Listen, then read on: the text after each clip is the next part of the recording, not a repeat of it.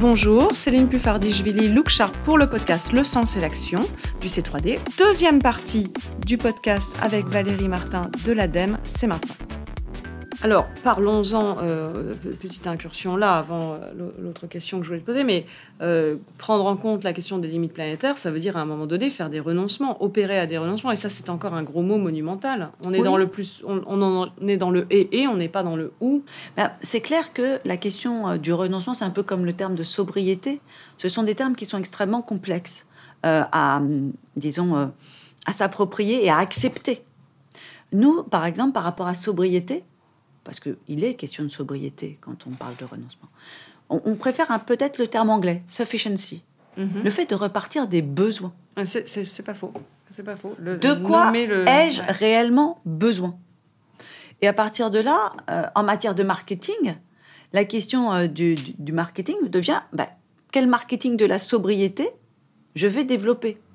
Un marketing euh, qui est donc fondé sur les besoins et non pas sur les désirs. Enfin, c'est une façon de, présenter les choses qui, mhm. je pense, est importante, tout en rendant désirable ces offres qui vont être plus sobres. Plus essentielles aussi. Exactement. On n'est pas que sur la question de l'éco-conception de ah, l'offre. Non, non, non, non, bien sûr. Cette question du besoin. Une offre inutile, c'est pas tout à fait euh, de la sufficiency, on est d'accord. Ah non, pas du tout. Et donc, c'est pour ça que c'est un véritable changement de paradigme, c'est un véritable changement de valeur porté par le marketing et donc, euh, à ce titre-là, bah, ça veut bien dire que ça va toucher la transformation nécessaire des changements de modèle d'affaires.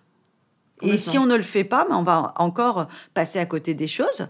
Alors que je pense qu'il y a vraiment, aujourd'hui, il y a quand même pas mal de marketeurs, de communicants qui commencent en tout cas à, s'interroger. Moi, je leur dis, c'est une formidable opportunité aussi euh, pour vous, non seulement pour diminuer l'impact euh, de, son activité, mais aussi euh, pour renforcer la préférence de marque. Et puis, bah, c'est euh, pour elles, exactement, c'est mm. challenger leur proposition de valeur. Mais c'est ça aussi qui fait que bah, on a envie d'agir et qu'on a un pouvoir d'agir. Complètement. Donc voilà, en tout cas, derrière toutes ces questions-là, voilà ce que moi j'y mets. Oui, bien sûr. Et, ces dissonances qui rentrent éco-anxieux, quand on les euh, en prend conscience, qu'on rentre, qu'on descend au fond du et qu'on se rend compte de, du pouvoir qu'on a même dans son métier, ça transforme tout. Et, tout à fait. Euh, alors, je, voudrais qu'on aille sur, un petit peu sur la question de de la neutralité carbone qui a été particulièrement épidermique ces deux dernières années pour les entreprises. Il y a eu un recadrage euh, important. Toi, tu as travaillé avec des experts et avec le ministère pour, euh, pour que le sujet soit tranché, tranché par la loi. Euh, avec des, tu le rappelais, des principes d'interdiction. Mmh. Est-ce que tu peux, euh, ça montre bien que l'autorégulation ne fonctionnait pas là-dedans. Est-ce que tu peux euh, revenir un petit peu sur le contexte, sur ce qui, peut-être mettre les points sur les i sur ce, sur ce sujet bah, D'abord, on ne peut pas se revendiquer neutre en carbone quand on est une entreprise, une organisation, une tomate, une bouteille d'eau, etc. voilà, la neutralité carbone, ce n'est valable que à l'échelle de la planète ou des entreprises.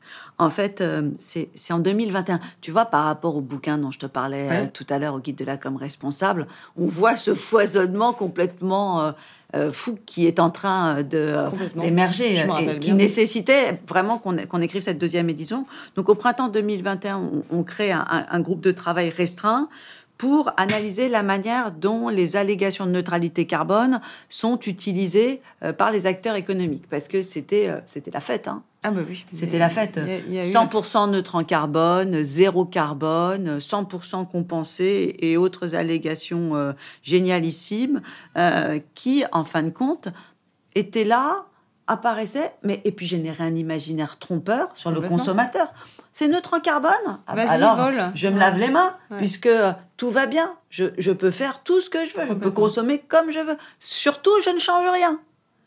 Et en fait, je crois que c'est pour ça. Enfin, derrière les mots, il y a un sens et il y a un imaginaire qui est projeté.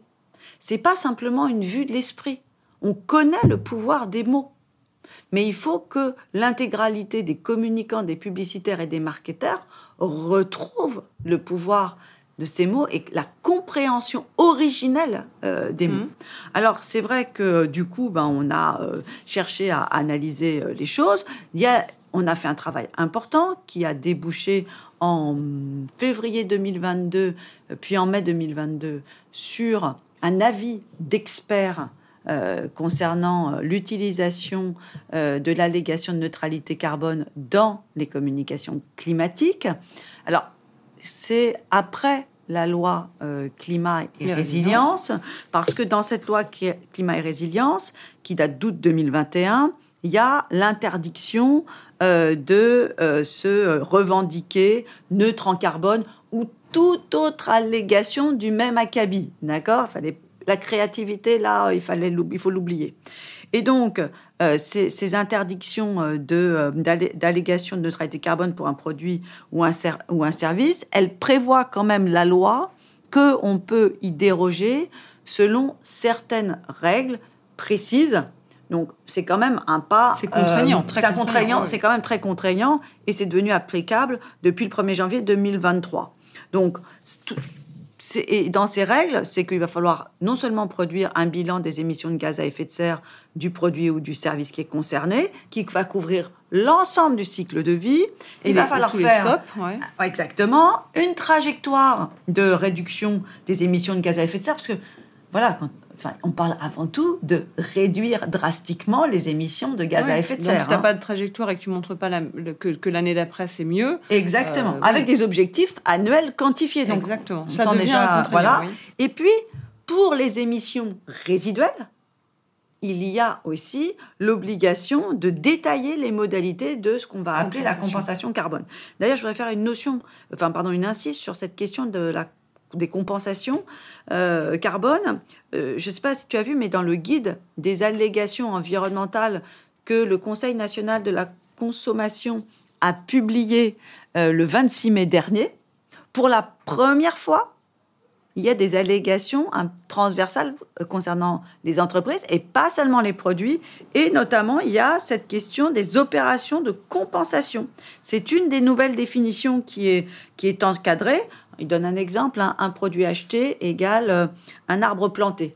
Voilà, on va pas, on va pas épiloguer là-dessus. euh, je pense que tu comprends euh, ce que j'en Mmh, pense. Tout à fait.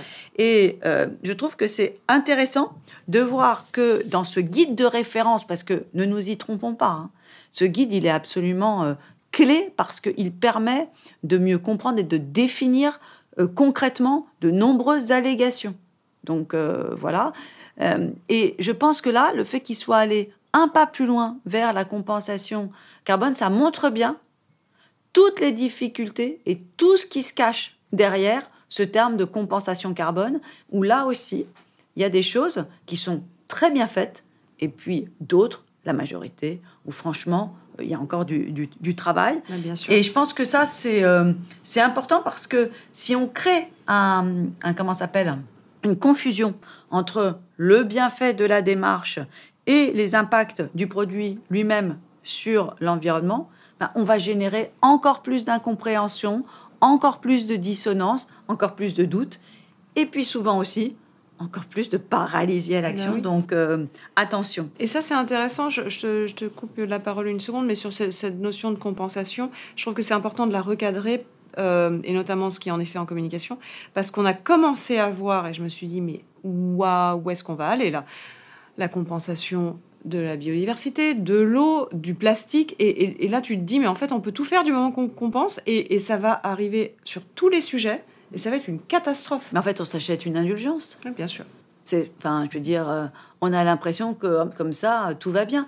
Mais si, pour changer le système, et notamment le modèle économique, il suffisait de ripolliner un petit truc en verre, ça se saurait. Bien Mais sûr. on parle pas de ça, en fait. On parle de changement profond. On parle d'un changement de paradigme, d'une remise en cause du modèle dominant à l'heure actuelle. Donc, forcément, la compensation, c'est à la toute fin pour les émissions Et résiduelles. mais ça, c'était Et bien. c'est pas le- quelque chose qui peut sauver. C'était bien de le rappeler et, et- et en, en termes de communication, quand il y a compensation des, des émissions ré- résiduelles et et que c'est bien fichu et que c'est le bon label, etc., à la rigueur, et, mais ça veut dire aussi que pour l'entreprise, je reviens au sujet de communication, comment est-ce que tu communiques sur cette partie-là? Mais tu dois en communiquer à l'échelle de ce que ça représente, c'est-à-dire les émissions résiduelles à la toute fin de la réduction Et, en, amélioration année après année. Et si tu n'es pas capable de communiquer là-dessus, à, cette échelle-là, ben là, tu es en greenwashing, totalement. Ah, mais tu es totalement en greenwashing. Et puis, ça veut dire aussi que tu n'as pas compris l'essence profonde de ce qu'il y avait à, faire. Avant. Et, ah, et, voilà, donc ça, je pense que c'est important. Et pourquoi nous, du coup, on a sorti un avis? Ben, On a sorti un avis parce que on s'est dit que nous, en tant qu'ADEME, et dans le cadre de nos missions notamment liées à la lutte contre les fausses allégations environnementales, mais on, se devait d'aller plus loin.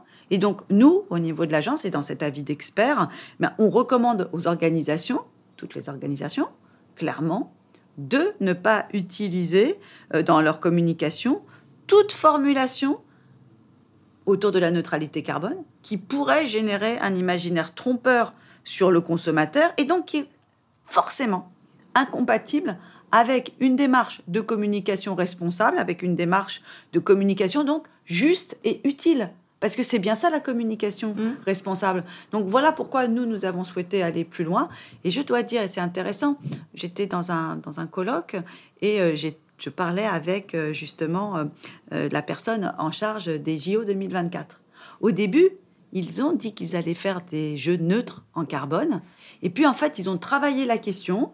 Il m'a dit aussi qu'ils avaient lu notre, euh, euh, notre avis et que par rapport à tout ça, bah, ils s'étaient réinterrogés et que à partir de, enfin depuis l'année dernière d'ailleurs, ils n'utilisent plus jamais euh, cette référence à une quelconque neutralité carbone des jeux. C'est très différent de ce qu'en fait par exemple la FIFA et les Jeux euh, au Qatar euh, l'année dernière. Et d'ailleurs, euh, ils ont été condamnés en Suisse, en Suisse pour greenwashing. Hein, non, mais la FIFA. Hein. Et, très bien. J'espère que ce genre de procès va se multiplier. Et très bien de la part de, ces acteurs-là qui s'interrogent. Et ils n'en gagneront qu'en crédibilité. Bien sûr. En montrant le, les difficultés aussi. parce que évidemment, rien, rien de ce qui est produit n'est neutre. Mais comment est-ce que tu peux, en revanche, améliorer, le, enfin, faire moins en impact, ça c'est intéressant, ça les force à montrer en creux et ce qui se passe. Mais après, je pense que euh, là où c'est intéressant, c'est dans ce que tu viens de dire, c'est aussi le fait de savoir dire les difficultés. Exactement. Et ça, c'est pas des choses euh, dont qu'on a l'habitude de faire. Surtout pas en com. On Surtout pas en que com. ce qu'il y a de joli. Voilà. Mais c'est pas comme ça que tu vas regagner Et, la euh, confiance. Tu as l'impression que tout fonctionne tout de suite. Si c'était le cas, euh, d'ailleurs, je fais un appel à tous les auditeurs. Euh, si c'est comme ça que ça fonctionne, si vous avez trouvé la méthode miracle, merci de m'envoyer un mail. Ça m'intéresse énormément. Il y a un numéro vert à la fin de cet épisode. et, or, il n'y a pas de méthode miracle. Il y a vraiment le fait de montrer la progression, s'inscrire, comme je disais au tout début, dans une démarche de temps long, de faire, euh, voilà, une, une démarche de communication responsable construite, sincère, transparente, qui ne nie pas les difficultés dans lesquelles elle est. Dire les difficultés, c'est important. Et d'ailleurs, les gens, n'attendent pas des marques, des marques parfaites. Hein. Mais non, ils attendent des marques qu'elles aient véritablement compris les enjeux auxquels elles doivent faire face et qu'elles mettent en place une démarche permettant de justement lutter contre euh, toutes ces euh, euh, problématiques auxquelles on doit faire face, tous ces enjeux énormes auxquels on doit faire face, que sont le changement climatique, la perte de biodiversité, la raréfaction également euh, des métaux, des ressources, etc. Euh, la liste est longue. Mais je pense que ça, c'est important de pouvoir, euh, de pouvoir le rappeler, parce que bien trop souvent, on l'oublie, que ce n'est pas faire preuve de faiblesse, c'est juste montrer qu'on est en train de progresser, dans une démarche de progrès, on est aussi dans une démarche de co-construction collective, parce que c'est un enjeu collectif hein, dont on parle depuis le début. Hein. C'est pas qu'un enjeu de communication, c'est de, un enjeu collectif de construction de nos sociétés euh, de demain et euh, du monde dans lequel on va vouloir vivre. Et donc euh, voilà pourquoi, pour moi, aujourd'hui, il y, a un enjeu considérable à justement repositionner, mettre en perspective également les enjeux à leur juste place, à leur juste proportion euh, pour pas faire prendre des vessies et des lanternes euh, voilà, euh, aux gens.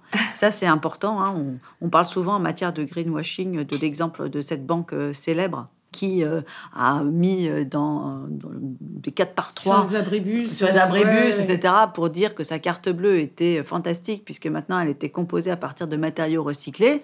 Les impacts, Oui, les impacts et de la banque, végétale. si c'était ça, et encre Ouais. végétale, par exemple, si les impacts d'une banque étaient uniquement ceux-ci en matière euh, de, euh, de développement durable, on Ce va serait dire, merveilleux. ce, ce serait merveilleux, mais ça se saurait surtout. Alors, euh, pied dans le plat du greenwashing, euh, il ne semble pas perdre euh, de terrain, malheureusement. Euh, même si les risques d'image et de réputation de, sont là, ça ne semble pas dissuader les entreprises. Alors, je voudrais que tu reviennes brièvement sur le, le, le- le bilan de l'étude publicité et environnement que l'ADEME et l'ARPP ont, ont, ont- ont produit. Qui, qui, c'est c'est un- une étude, j'ai regardé, qui s'est étalée sur quatre mois, qui a analysé 39 000 publicités. Euh, est-ce, que, est-ce que tu peux commenter le, le- le résultat de cette, de cette étude? Oui.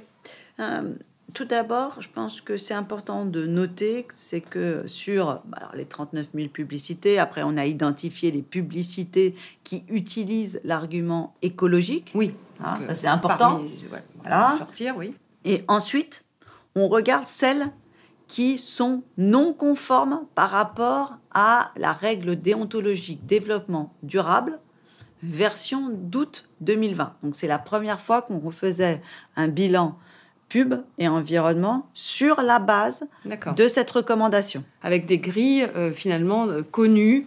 euh, Ah oui. Qui devraient être connues aussi des- de ceux qui ont produit les pubs. Donc bon. Oui, c'était ce qu'on s'était dit. C'est pour ça qu'on l'avait pas fait tout de suite à l'année d'après. Oui. Bon, il se trouve que on a euh, aujourd'hui 7,6% des publicités analysées qui ont donc un recours à l'argument environnemental euh, qui sont non conformes.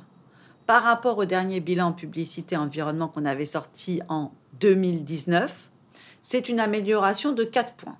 Donc, Bon. c'est mieux. Oui. Voilà.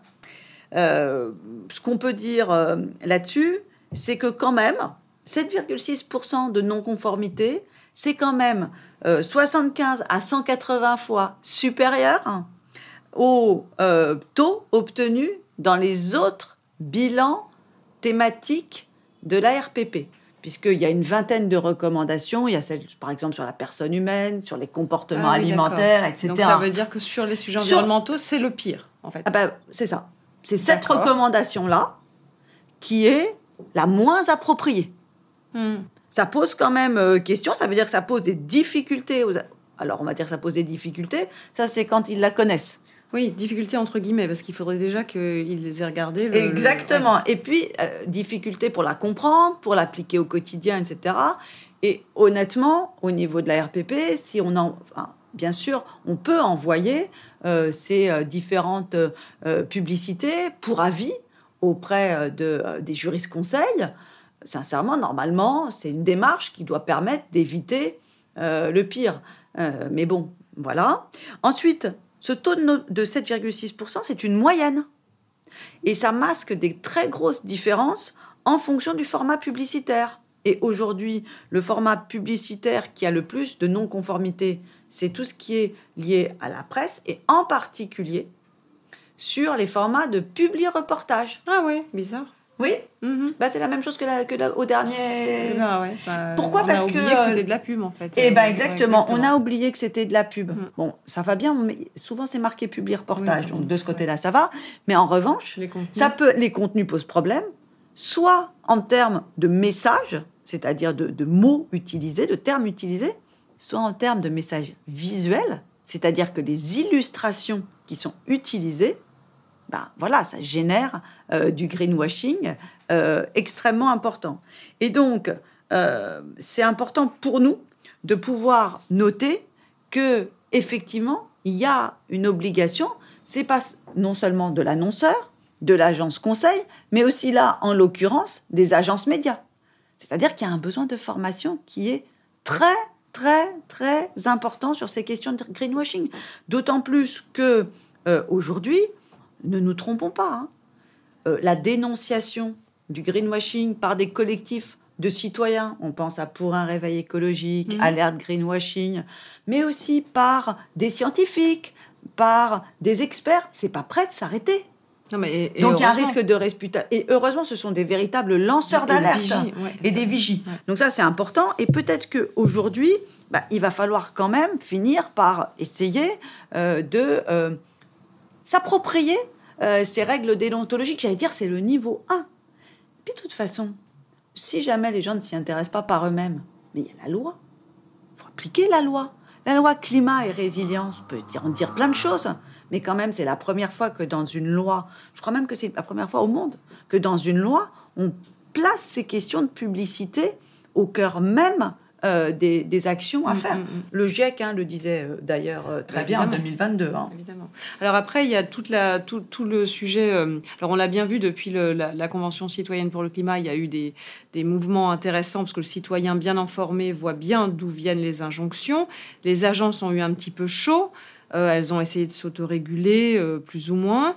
on voit monter le. alors, on, on, peut, on peut parler des, des, labels euh, et initiatives du, secteur. Mais je me dis qu'on peut peut-être directement aller sur l'influence, sur parce que c'est peut-être un peu le l'absent du, du, sujet, parce que là, tu as été vers le, le, le public reportage. Bon, il y a aussi tout. Enfin, il y a toutes les publicités quand même. Il euh, faut quand même pas les oublier. D'ailleurs, je ne sais pas si, euh, si tu as vu l'enquête de la DGCCRF qui a été publiée là il y a, il y a quelques semaines, où ils ont euh, analysé euh, des, euh, ils ont des communications pardon, qui, qui portaient sur la loyauté des allégations environnementales utilisées pour valoriser des, des produits. D'accord? Et sur les 1100 établissements contrôlés, il s'avère qu'il y en avait un quart en infraction. C'est monstrueux. Non, mais c'est important de voir tout ça. Donc, quand tu vois notre rapport euh, notre bilan euh, publicité environnement. Quand tu vois ce qui ressort également, euh, ce qui se passe au niveau de la DGCCRF, qui s'appuie d'ailleurs, soit dit entre nous, sur le guide des allégations environnementales du Conseil national de la, de la consommation dont on a parlé tout à l'heure. Quand on voit également la pression qu'il peut y avoir de la société civile, quand on voit la pression également de la loi, la loi climat et résilience, mais aussi tout ce qui est en train de se passer au niveau européen et que tu ajoutes à tout ça le phénomène de judiciarisation qui est en train de monter, mmh. tu te dis que de toute façon, il y a une pression sociétale qui ne fait que monter et qu'il est urgentissime de se former. Alors, tu parles à juste titre de tout ce qui est lié à l'influence. Parce que aujourd'hui, on est dans un marché, je reprenais euh, les chiffres là, qui est aux alentours de 21 milliards de dollars. Euh, Amélie Deloche, qui est une, grande experte hein, sur euh, ces questions-là, de, de, paye, de paye en influence, et puis de, elle a maintenant un cabinet euh, conseil post-influence, elle dit que c'est 20 fois plus qu'en 2016. 20 fois plus. Et aujourd'hui, tu as 93% des marketeurs en France qui ont utilisé le marketing d'influence pour promouvoir leur marque. Donc c'est pas simplement un épiphénomène. Sauf que c'est vrai que dans le rapport publicité et environnement, on ne l'examine pas. Mais tout comme les RP, personne ne va regarder tous les communiqués de presse qui sortent. Et, C'est un travail de titan. Hein. Un travail de titan, mais plus la pression va être mise sur la pub, plus ça, ça va être un vecteur de, de, de, véhicules d'autres imaginaires. Et, comme le, le, la cible, c'est le journaliste, on a un tiers de confiance qui se fait aussi balader. Oh, mais qui se forme. Hein. Euh, je ah. pense qu'aujourd'hui, les médias, ils sont de plus en plus sensibles. Et puis eux aussi, ils ont une amicale pression euh, de, euh, de, de, collectifs mais comme Quota Climat. Il y en a qui assument. il y en a qui assument. Alors là... ah, mais on est bien d'accord. Sauf qu'aujourd'hui, parmi les grands titres, hmm. on voit de plus en plus des formations, une évolution, des réflexions, aussi bien dans, chez les journalistes au niveau des régies publicitaires. Euh, et ça, je trouve que c'est intéressant d'avoir ce double mouvement-là. On remercie euh, Cota Climat, mais effectivement, c'est un, un, un, sujet euh, différent. Alors, revenons sur l'influence et peut-être la, loi toute, toute, nouvelle, toute fraîche, là, qui vient de, qui, qui, qui, qui, vient de définir finalement et encadrer l'activité des influenceurs sur les réseaux sociaux, notamment avec ces, cette manne financière associée, comme, comme tu l'as rappelé, et, souligner. Est-ce que tu peux nous, dire ce que ça va changer pour, euh, pour, pour cette, euh, ce nouveau, entre guillemets, vecteur de communication? D'abord, la loi du 9 juin, parce que c'est une loi qui a été euh, promulguée le, 9 juin dernier, bah, c'est clair qu'elle va être la bienvenue. hmm. parce qu'elle va quand même permettre de protéger des publics, et notamment des publics très jeunes, euh, en, en faisant en sorte qu'ils se rendent compte de l'activité commerciale réelle des influenceurs. Hmm. Il y en a beaucoup, hein, des, notamment des jeunes, hein, ils tombent un peu de leur chaise quand euh, ils commencent à comprendre que derrière, euh, c'est une forme de, de publicité. Ça ne veut pas dire qu'ils arrêtent de suivre leurs influenceurs favoris, ça veut juste dire que ça peut permettre de générer une prise de recul différentes. Et puis un petit warning. Euh, Exactement. cette personne est intéressée, sinon elle ne me proposerait pas ça. Exactement. Et ce que je trouve intéressant dans cette loi, c'est d'abord qu'elle va définir la notion d'influenceur commercial. Ça n'existait pas hein, jusqu'à présent. Vrai. Celle aussi d'agent d'influenceur. Elle va donner également euh, des interdictions euh, et des obligations aux plateformes de réseaux sociaux. Donc là aussi, l'obligation... Responsabiliser les plateformes, ça c'est très intéressant. Oui, parce que ça n'a pas été oublié. Et puis, l'obligation aussi à partir d'un certain seuil j'allais dire, d'échanges commerciaux, de faire des contrats écrits. Là aussi, c'est un changement euh, de pratique. Bref, elle définit un cadre juridique. Euh, donc pour nous, c'est important. Et ça concerne même les influenceurs établis à l'étranger, mais dont une grosse une partie de l'audience est en France. Oui, mais ça c'est important, parce que s'il suffit de se délocaliser euh, et pour, pour faire passer n'importe quoi en France, c'est un...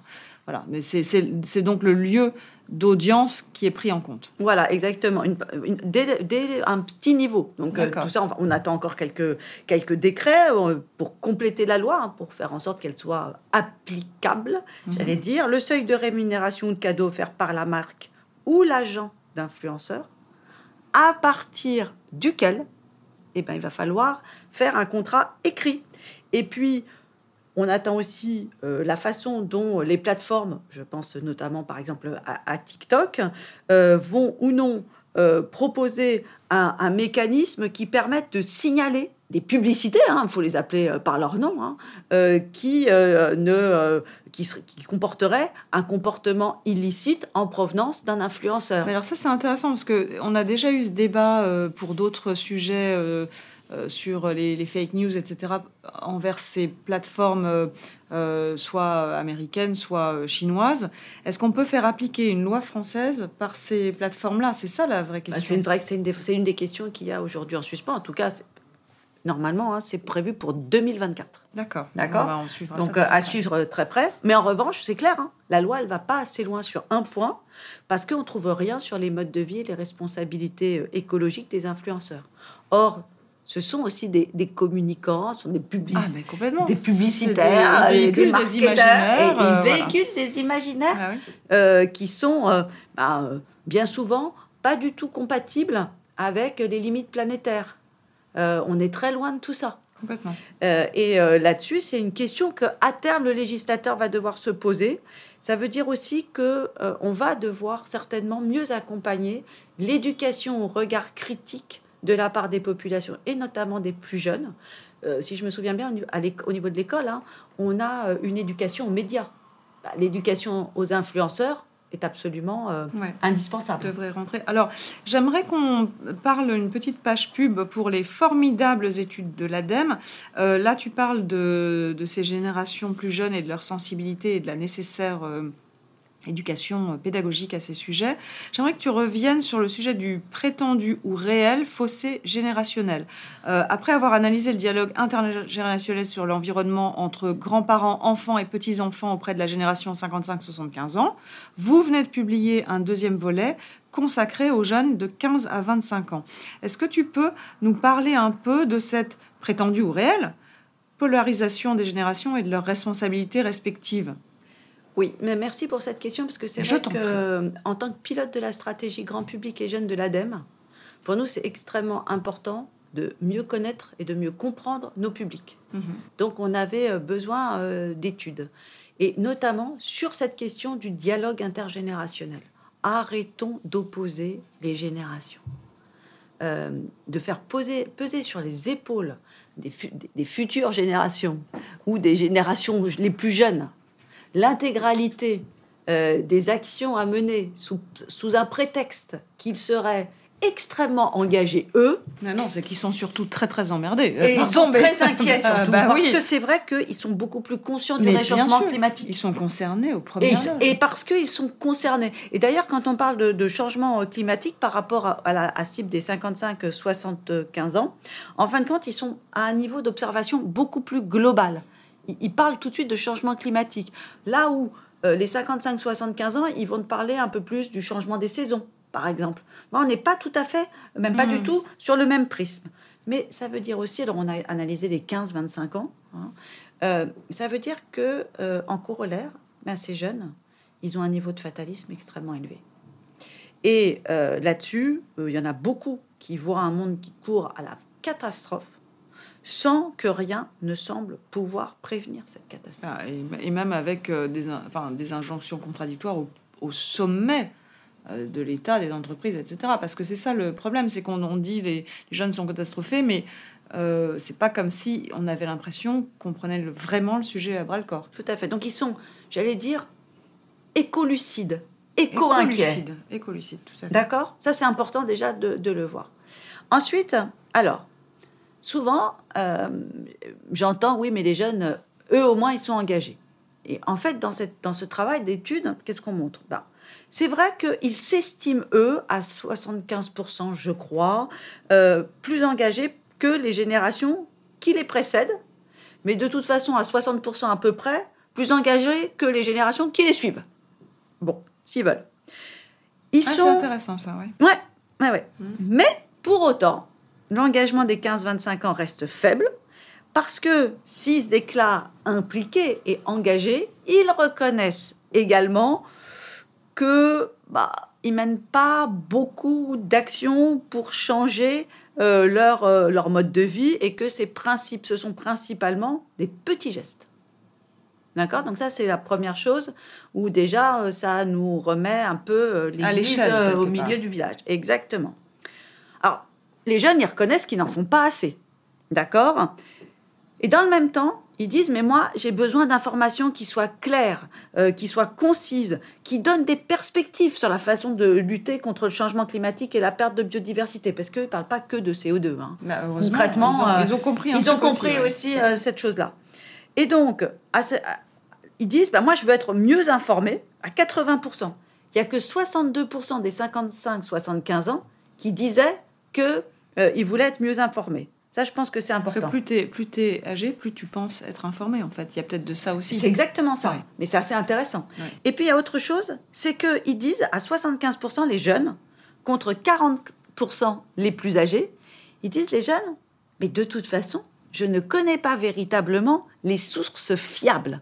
Donc, cette notion de fiabilité émerge. Donc la défiance envers finalement peut-être des médias qui auraient pu être euh, considérés comme euh, fiables. Ou, donc il y, a globalement une, confusion. En fait, ils cherchent le média fiable. le média faible. Mais dans le même temps, ils disent que... Enfin, qu'est-ce qu'ils font? Bah, ils, consultent énormément les contenus des influenceurs. Ouais, Donc, euh, tout, lié, tout lié qu'ils sont perçus, ces contenus, les contenus de ces influenceurs, comme peu crédibles. D'accord? Euh, Ils n'ont que 19% de confiance. Je fais bien le distinguo quand on parle des streamers genre euh, par exemple Hugo Décrypte, etc. Ou alors là, le niveau de confiance, il est euh, bien sûr, non, bien, mais il y a bien, bien supérieur à ça. il y a des influenceurs euh, extrêmement crédibles, mais là, c'est les influenceurs. Quand tu parles de des influenceurs, tu parles bien de, de ces influenceurs qui diffusent des contenus.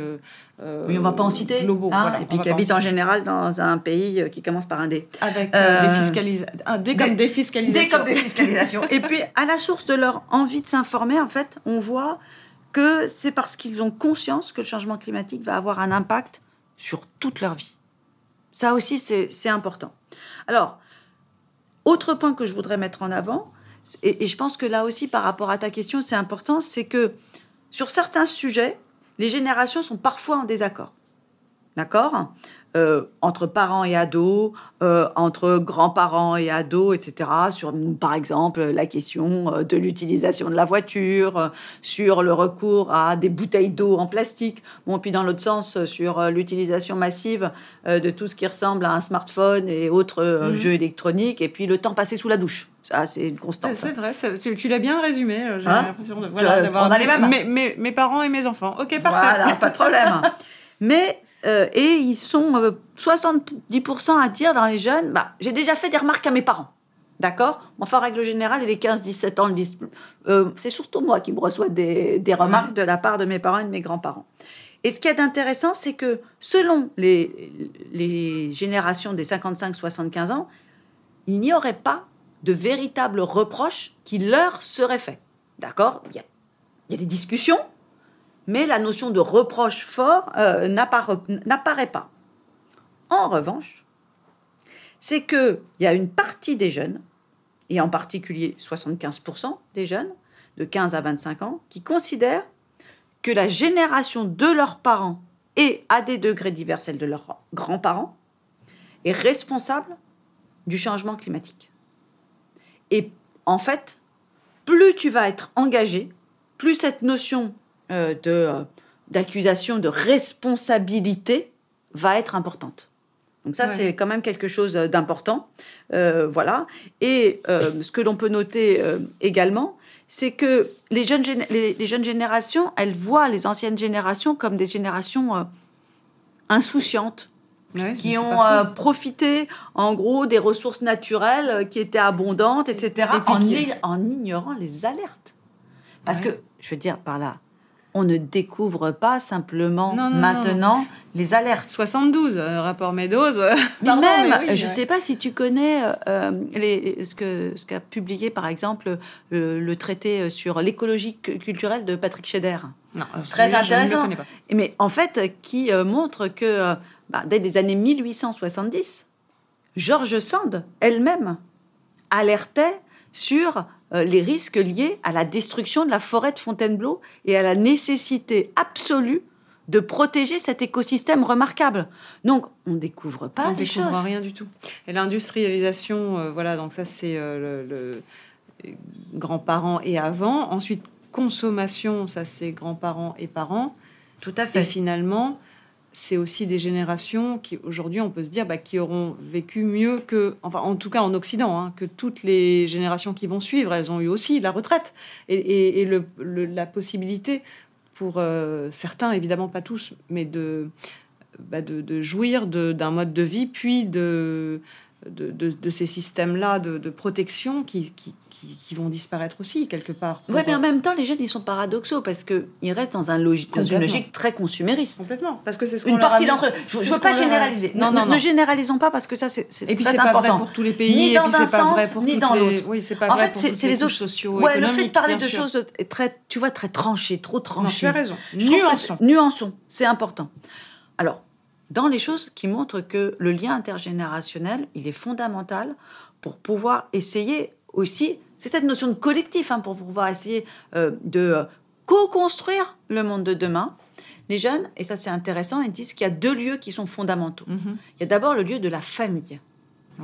Parce qu'ils nous disent que euh, à 65%, ils reconnaissent l'importance du rôle de leurs parents dans, le, dans les gestes pour économiser l'électricité, économiser l'eau, euh, ne pas faire de gaspillage alimentaire. C'est important euh, aussi euh, tout ça et je trouve que c'est assez intéressant. Et puis, une grosse, grosse, grosse partie des 15-17 ans, ils disent, mais en plus, ils nous apprennent plein de choses, parents comme grands-parents, avec les balades dans la nature, avec le fait d'apprendre à, à cuisiner ensemble, pouvoir discuter autour d'un, je sais pas, par exemple, d'un documentaire qu'on va regarder, qui va générer un certain nombre d'échanges. Tout ça, c'est extrêmement fort. Donc il y a la famille, euh, d'une part, et puis, d'autre part, il y a l'école, qui est également un lieu de sensibilisation majeur pour 81% des jeunes. Hmm.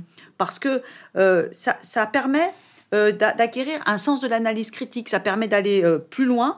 Et il y a 71% des 15-25 ans qui disent qu'ils ont parler souvent ou parfois avec leurs professeurs des enjeux de changement climatique, de perte de biodiversité, etc. Mais ça, c'est très important, l'éducation et donc aussi la formation des enseignants, parce que Voilà. c'est maintenant que ça se fait. Il ne faut pas perdre une génération d'enseignants euh, encore euh, non formés. Il faut que ça, se- voilà, Il faut que ça se fasse. Et donc, ça veut dire tout ça qu'il y a une communication à trouver pour fédérer les deux générations, enfin les trois générations? Et ça, c'est aussi important. Il faut pas de fracture entre les générations. On peut euh, travailler collectivement ensemble. On peut monter en compétences ensemble. Parce que de toute façon, on a besoin de se former au fil de l'eau tout le temps. C'est pas quelque chose qu'on a acquis une bonne fois pour toutes et on saurait tout tout de suite. Euh, c'est un cheminement, c'est une démarche. Et donc le fait d'avoir euh, cette capacité à discuter ensemble, à chercher des, euh, bah, des, des- des solutions également ensemble, à passer à l'action ensemble, c'est extrêmement important. Et, je pense que c'est ça véritablement l'avenir que qui est celui de favoriser le dialogue intergénérationnel. Oui, alors je voulais juste euh, euh, terminer euh, sur euh, un, ensemble de baromètres que l'ADEME a publié, euh, qui s'appelle Les Français aspirent à changer de modèle de société, mais sont pris dans les injonctions contradictoires. C'est vraiment, tu, tu résumes euh, tout à fait ça, c'est les Français, c'est toutes les générations. Et moi, j'étais, j'utilise ce, j'avoue, cette, cet ensemble de baromètres comme une bible parce que on a vraiment des, des déclaratifs édifiants sur euh, la conscience des publics quant aux manipulations dont ils se sentent victimes et leur désir de sortir du schéma culpabilisant en même temps. Donc en fait, ce, dont tu parles, c'est toutes ces pistes euh, et ces lieux pour trouver des solutions que sont la famille et, l'école. Euh, et c'est vrai que c'est au public de s'éduquer, mais c'est aussi aux décideurs, et je mets des, grosses, des gros guillemets parce que c'est des décideurs publics et privés, de, de- prendre ça en, question et d'accompagner et pas de, de- maintenir toutes ces populations dans une logique de d'injonction contradictoire euh, vraiment euh, dou- qui va devenir vraiment très très très douloureux. Donc euh, je pense qu'on en a on en a pas mal euh, parlé, mais pour juste pour terminer parce qu'on pourrait y passer des heures, est-ce que tu vois une lumière au bout du tunnel? Écoute, je pense que aujourd'hui c'est important. D'abord, il faut se dire que il faut qu'on combatte le triangle de l'inaction. Ouais. À chaque fois qu'on entend euh, les entreprises, les responsables politiques euh, euh, nationaux ou régionaux, hein, euh, ou même les gens eux-mêmes qui se renvoient la balle pour Mhm. pointer les responsabilités des autres, ça pose un problème parce que surtout ça empêche d'agir. Or, il y a urgence à agir. Et à ce titre-là, les marques, elles ont un rôle particulier euh, à jouer parce que de toute façon, on l'a dit hein, depuis le début de ce podcast, il y a un, un enjeu en termes de transformation profonde du modèle d'affaires. Donc forcément, elles ont un rôle à jouer. Ça veut dire aussi, tu parlais de, l'entre- tu parlais de l'école, tu parlais de la famille par rapport à tout à l'heure. J'allais dire euh, dans les entreprises, parlons des salariés. Parlons des salariés, parlons-en. Parce que les salariés, là, on a fait, je sais, à l'ADEME, on fait beaucoup d'études et depuis tout à l'heure, Et merci. Oui, Mais je ne les ai pas toutes listées, mais merci. Non, c'est pas possible. Non, moi, je ne peux pas toutes les lister. Et en fait, on avait fait une enquête, qui, une étude euh, avec euh, un, un sociologue. euh, vraiment pas- passionnant, Gaëtan Brispierre, sur euh, les, tra- les transféreurs. Et c'est piloté notamment par euh, notre sociologue Anaïs Roxy. Et là où je trouve ça intéressant, c'est que dans les transféreurs, on voit bien que les salariés eux-mêmes, ils ont envie d'apporter de chez eux ben, toutes les pratiques qu'ils ont mises en place. Alors, et, et qui sont en plus bénéfiques pour l'entreprise parce que ça permet là aussi ben, de, de faire émerger des nouvelles façons de fonctionner, des Mm. nouvelles façons de s'interroger, de faire des affaires, etc. Et donc, nous, notre message, c'est de dire, mais euh, laissez faire ce coming out environnemental de vos salariés. N'en ayez pas peur. On travaille là aussi sur une, une étude qui devrait sortir en début d'année prochaine et qui s'appelle Ecotaf et qui permet d'aller plus loin euh, en apportant euh, là aussi euh, des éléments, d'ailleurs, que ce soit le C3D, l'ORS, euh, toutes, ces entités sont également euh, partenaires euh, de, de- de cette étude. On qui, est, on pourra en reparler. Et donc, on voit bien que si on a envie d'ag- d'agir véritablement, de transformer le modèle de société globalement dans lequel on est, mais forcément, il faut que tout le monde agisse, que les marques agissent euh, pour de vrai. Il faut qu'il y ait une action collective au niveau de l'ensemble des parties prenantes. Ça, je pense que c'est aussi indispensable. Et que les marques, bah, elles assument euh, leurs responsabilités. Parce que depuis le départ, on parle de quoi? On parle de responsabilité. D'ailleurs, c'est assez intéressant. Et responsabilité euh, RSE, ça veut dire quoi? Responsabilité sociétale et environnementale. Et je trouve que ce terme de responsabilité, il faudrait vraiment qu'on en revienne à, son étymologie, euh, à, son, à, ce que ça comporte euh, étymologiquement, mais aussi comme fondamentaux, et ce que cela va impacter comme mode de fonctionnement. Qu'est-ce que ça veut dire prendre ses responsabilités? Ah ben ça veut dire changer quelque chose dans le dans, dans... ça c'est ça c'est ça, c'est une certitude. et donc ça veut dire que pour ça elles vont devoir agir bien sûr il va y avoir aussi besoin que la loi encadre tout ça parce que il y a besoin que euh, lutte contre des, des, dérives euh, potentielles. Donc oui il y a une forme de lumière mais attention euh, à tout ce qui pourrait ressembler à du greenwashing parce que ça générera de la confusion dans l'esprit du public, mais en plus, celles qui seront perdantes, ce seront celles, les entreprises, qui se seront engagées avec sincérité dans une transformation de leur modèle. Donc le greenwashing tue aussi euh, les, vraies initiatives à côté. C'est ça qui est. Exactement. Donc elles ont un intérêt, celles qui sont véritablement engagées, à lutter, elles aussi, contre le greenwashing, à le dénoncer. Il y a quand même une affaire de courage autour de toutes ces questions euh, de, greenwashing, hein. euh, c'est-à-dire avoir le courage de dire, bah non, euh, là, ça ne va pas. Ouais. Mais d'ailleurs, c'est intéressant parce que je trouve que dans certains pays, il y a du name and shame qui est pas tellement utilisé ici, mais à un moment donné, ça va, ça va arriver. Alors, on va devoir clore ce merveilleux entretien mais enfin merveilleux pour moi en tout cas. Euh, nous avons deux questions euh, euh, finalement historiques et, rituelles sur ce podcast. La première, c'est une question métaphorique ou terre à terre. C'est toi qui décides. Comment changer le monde depuis sa chaise de bureau C'est très terre à terre, moi, ce que je vais dire. Très bien. D'abord, se former encore et toujours. Ne pas croire que parce que on va avoir fait, je sais pas, par exemple, une fresque du climat plus un atelier de tonnes et que ensuite ils sont vachement bien ces outils. Hein. Je vous encourage tous à les faire. Très bien. Mais c'est pas suffisant. Il faut se former en permanence. Voilà. Euh, bien sûr qu'il faut lire le guide de la communication responsable de l'ADEME. 440 pages, je mettrai le lien. Mais il faut aussi aller plus loin. Et puis il faut écouter euh, tout ce que disent aussi les chercheurs. Ne pas hésiter à aller regarder ce qui se passe du côté du monde académique. C'est extrêmement riche. Et bien sûr, partager avec les pairs. Tout ça, franchement, ça fait partie de la dynamique de formation. Et puis, c'est faire preuve de courage. Enfin, je veux dire, je, voulais rebondir là sur cette question de, courage parce que il faut avoir le courage de dire les choses et de dire quand les choses ne sont pas bien à son patron. Exactement, et pas hésiter à dénoncer ce qui ne va pas, y compris à son patron, à son manager direct, etc. C'est important parce que c'est comme ça qu'on fait prendre conscience aussi euh, bah, des choses qui, sont, euh, qui ne sont pas bien. C'est comme ça aussi qu'on va pouvoir, sans aucun doute, commencer, outre l'alerte, à réfléchir à des actions correctrices à mettre en place et euh, à lutter contre bah, voilà, cette, parfois cette non-connaissance j'allais dire parfois même ce non-intérêt pour, cette, pour ces, pour ces questions-là. Qui sont complexes, hein, donc Qui sont très complexes. et je ne dis pas qu'on a que du cynisme hein, par rapport à tout ça. enfin, il y a un peu de flemme aussi parfois. Il y a un peu de flemme aussi. Et je vous invite aussi à suivre les travaux, à les lire, euh, à les lire les travaux de euh, la Convention des entreprises pour le climat, et aussi euh, les travaux du grand défi. Tout à fait. Je trouve que c'est beaucoup de, de, pédagogie auprès des entreprises, un effet d'entraînement monumental. Exactement, parce que justement, là aussi, mm. ce sont deux façons de travailler différentes, extrêmement complémentaires l'une de l'autre, hein, puisque dans un cas c'est euh, se changer de l'intérieur, dans l'autre cas c'est changer euh, la société. Son écosystème. Exactement.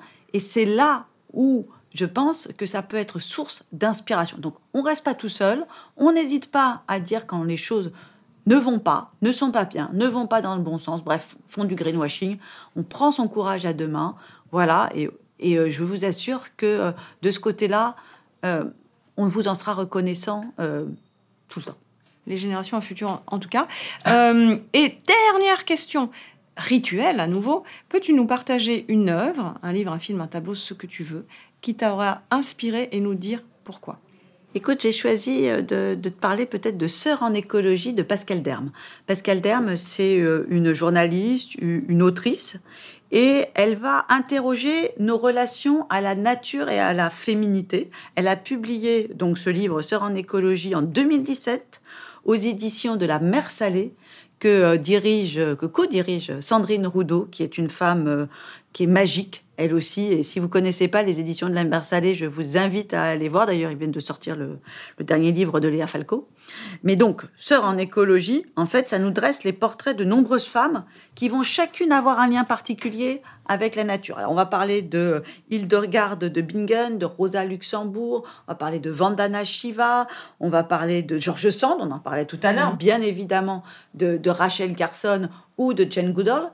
Bref, c'est extrêmement intéressant de pouvoir suivre euh, les, avancées réelles, concrètes que ces femmes ont permis, mais qui sont très largement méconnues euh, de l'ensemble du public. Bah, Rachel Carson qui a été combattue euh, bah, bien sûr. dans les années 60, c'était... C'était terrible. Mais avec Hildegarde de Bingen, on est à l'heure où pas encore complètement abandonné, où on voit ces femmes qui ont un rapport à la nature, on, les traite de sorcières hein, euh, quand même, donc on part de loin. Hein. Et donc, elles sont pourtant à l'origine d'avancées qui sont euh, fondamentales. Et ce qui m'a touchée, c'est la notion de sororité. Mm-hmm. Je pense que c'est là, c'est une des fois. Euh, il y, a eu d'autres ouvrages, bien évidemment, qui m'ont touchée, mais j'ai trouvé que le plus récent sur ces questions de sororité en écologie, ça a été celui-ci, parce que ça permet de comprendre que les femmes, elles ont toujours eu un rôle fort euh, par rapport à euh, ces questions environnementales. Mmh. ce souci, ce, exactement. dans leur bah, écologie, hein, euh, voilà, on voit d'où ça vient. Et par rapport aux questions de nourriture, à la question de, de l'habillement, à la question du soin, du soin, le fameux le fameux care. Et dans le même temps, bah, ce sont nos premières lignes hein, face aux catastrophes climatiques. Notamment les plus pauvres. Et notamment les plus pauvres. Euh, l'approvisionnement en eau, la question euh, de euh, la pollution de l'air et des maladies, là aussi, que ça va générer, la question des petites filles, hein, notamment, qui, dans certains pays, ne peuvent plus aller à l'école parce qu'elles vont être obligées d'aller chercher du bois de chauffage, par exemple, etc. Donc, on voit bien, elles ont une double peine. et puis surtout, quelle société on va, on va construire et, ce que j'aime aussi, c'est que euh, Pascal Derme, elle, dit, mais euh, en fait, il y a des réseaux de femmes euh, qui se constituent et qui sont des, réseaux de femmes majeurs parce que on a besoin de s'entraider, on a besoin de s'engager ensemble pour lutter, pour trouver des solutions. Et puis, en un mot, pour pouvoir vivre et pour pouvoir, nous, en tant que femmes, bah, être des parties prenantes du monde dans lequel on est. Euh, et euh, on a un rôle à jouer, on a déjà joué un rôle euh, formidable. Et il faut qu'on continue. Et le rôle de ces, réseaux, eh bien, il est loin d'être négligeable.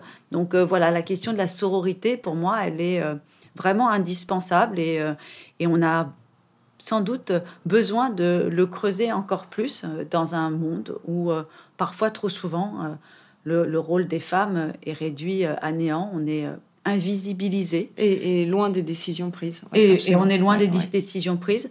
Et euh, voilà, n'hésitons pas, euh, nous aussi, à, nous soutenir, voilà, à essayer d'aller euh, plus loin ensemble. Voilà, et je pense que là-dessus, il y a certains hommes qui accueillent aussi, ah bah oui, heureusement. forcément et heureusement, cette, bah, voilà, ce rôle des femmes, cette place des femmes, qui la reconnaissent, qui la valorisent et euh, ben voilà, là aussi, comme pour le dialogue intergénérationnel, euh, travaillons ensemble et non pas les uns contre les autres. De toute façon, on n'y arrivera pas si on est les uns contre les autres. Non, mais je trouve que as, ton, ton, résumé de l'écologie c'est, euh, est, parfait. Tu as, as, tout, tu as le, la terre, les, les générations et les, les femmes et, tout, et, le lien est, le lien est, très visible et, merci de l'avoir euh, souligné. Euh, Valérie, euh, on, pourrait y passer des heures et je te remercie pour ton temps. C'était fantastique et j'espère que, comme moi, vous aurez appris beaucoup. Merci beaucoup Céline pour cette invitation et au plaisir. Merci pour votre écoute. Ce podcast est à retrouver tous les mois sur les meilleures plateformes de podcast et sur le site web du C3D. Si ce podcast vous a plu, je vous invite à le noter, 5 étoiles pourquoi pas, et surtout à le partager largement.